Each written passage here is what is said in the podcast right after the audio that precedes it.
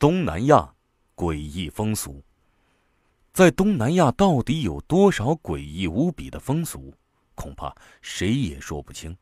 人妖、异食癖、女体盛宴、原始习俗、奇怪事件、恐怖动物、神秘商店，如果不是亲眼所见，我们打死也不会相信这些东西。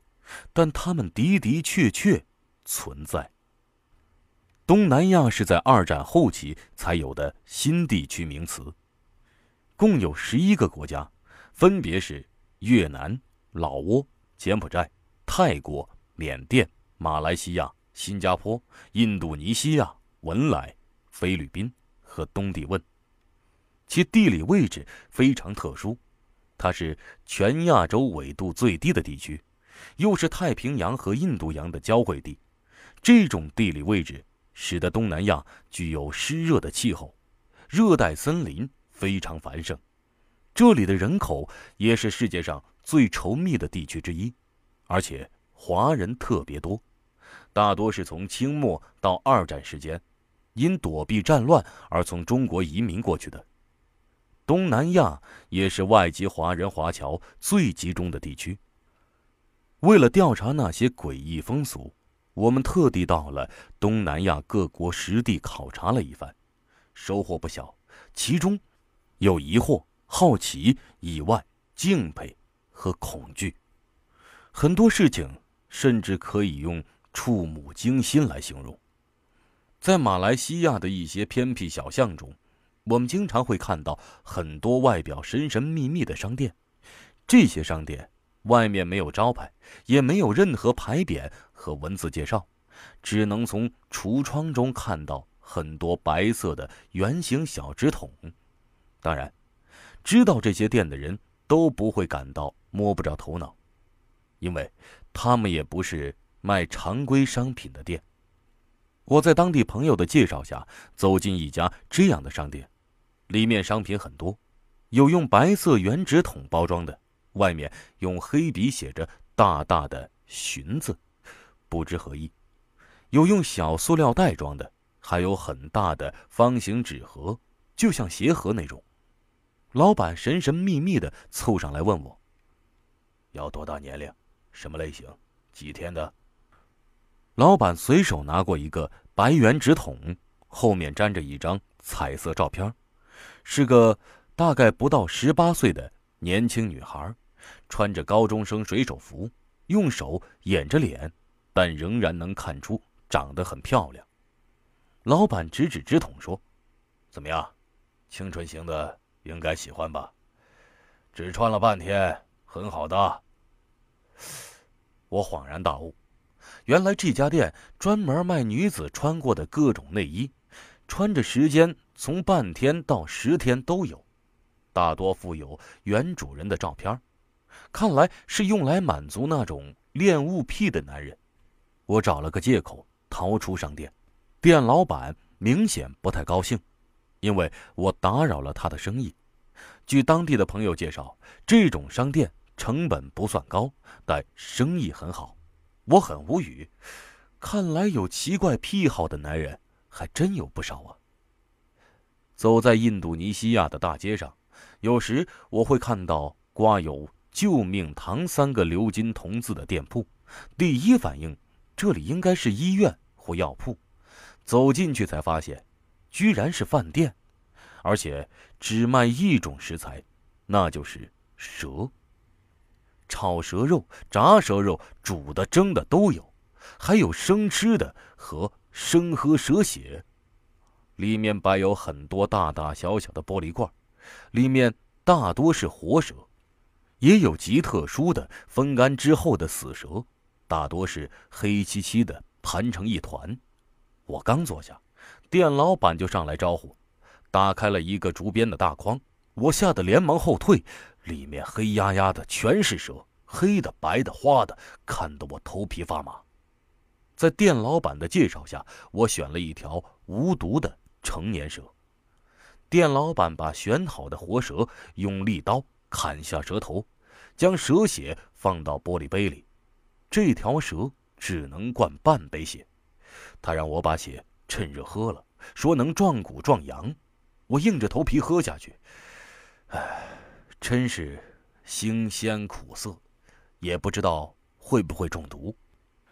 然后店老板用刀把还在乱动的蛇身迅速切成十几段，在下面生火的铁板上来回翻炒，再配上佐料，香倒是非常香。很快，一盘蛇肉就炒好了。从未吃过蛇肉的我。为了体验生活，只好提起筷子吃了几口。说实话，确实很好吃，或者说，我从未吃过如此好吃的肉。但害怕吃多了会遭报应，我并没有把整盘肉吃完。但我也没忘了问店老板，为什么蛇肉店会叫做“救命堂”。店老板笑着说：“因为他们东南亚人深信吃蛇肉能治病。”在结账之后。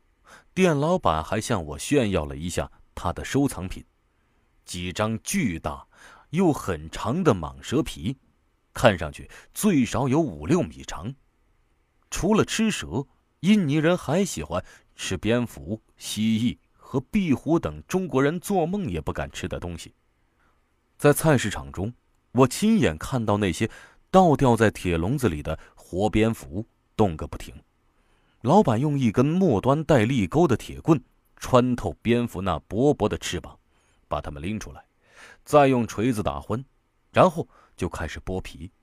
剥光皮的蝙蝠就像烧烤摊上的小鹌鹑，根本认不出来了。最后装好袋，交给顾客们带走。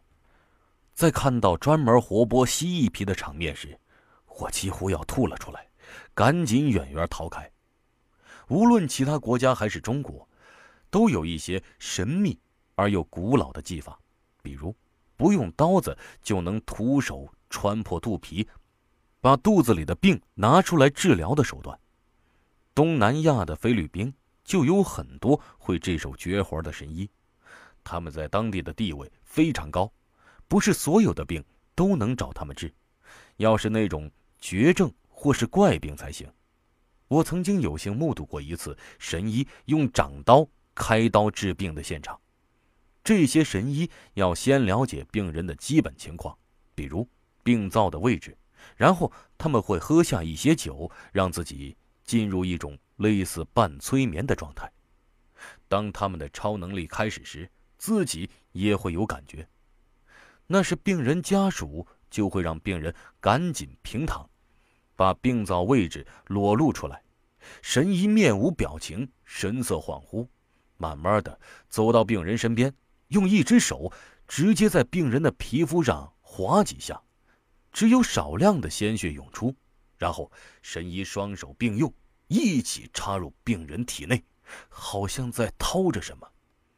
病人好像完全没有痛感，也不哭叫，只是一般都会用布盖在脸上。以免看到现场而惊慌，最多也就是两三分钟。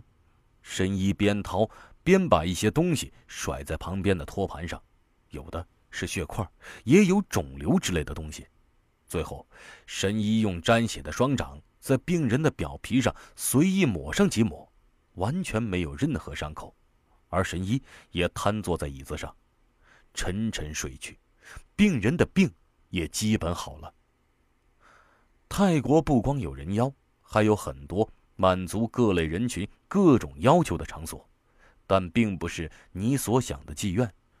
我在泰国一位朋友的带领下，偷偷见识了某家易容馆。这个易容并不是武侠小说中的整容，而是专门为成年人甚至老年人开办的地方。那些已经六七十岁的老人。都穿得很体面，有的甚至是有头有脸的人，或是富翁。他们先付过钱，然后脱光衣服，穿上婴儿用的大号纸尿裤，戴上婴儿帽，嘴里含着奶嘴儿，手里玩着拨浪鼓。而另一位美女则穿上女仆的衣服，让你坐在木马上玩，给你讲童话故事，最后哄你睡觉。没错，让成年人再次享受童年。大多数来这里的顾客都是童年缺失或者工作压力太大，从而在这里发泄。在缅甸，很多信宗教的原始村落还保留着穿刺身体的仪式。我花了大价钱参加过一次缅甸南部某村的盛大仪式，真是大开眼界。那些人把又细又长的锋利钢钎从左腮刺入，再从右腮刺出。这还算是最简单的，他们还从下颌刺进，从头顶穿出。我真不知道，铁针穿透大脑，人还怎么活？但那些人不但没事儿，好像还更精神，又唱又跳的，穿舌头呀，穿大脑啊，穿肚子呀，总之。除了眼珠，他们好像敢于穿透自己身体的任何部位。在马来西亚等国游历时，我也看到了传说中的下降头仪式。所谓下降头，用中国话说就是被诅咒了。下降者据说都是法术高超的人，被施降者大多精神错乱，打人毁物，除了好事，什么事都敢做。而解降师。也很厉害。我看到的那次仪式中，解降师命人用火把一锅油烧得滚热，让四个壮汉把被下降的一个年轻男子四肢按住，赤裸上身，然后解降师用勺子从锅中盛起满满的一大勺油，慢慢淋在了男子身上。男子神情恍惚，油浇在身上对他来说就像是自来水一样，完全不疼。我倒是看得直吸凉气呀！整锅油都浇光之后，解匠师画了几道符贴在男子身上，嘴里念念有词。不到二十分钟，那男子便正常了。家属连连向解匠师道谢，塞红包。这个过程，我因为没亲自验证过热油的真伪，所以持怀疑态度。除了以上这些事，还有更多重口味的事件。出于担心听者的接受程度，就不一一多说了。在东南亚游历了这么大一圈后，我看到了很多诡异风俗和奇闻怪事。回想起来，大多数都与不健康的生活习惯和扭曲的人生价值观是分不开的，是应该摒弃的恶俗。接下来我们要讲的是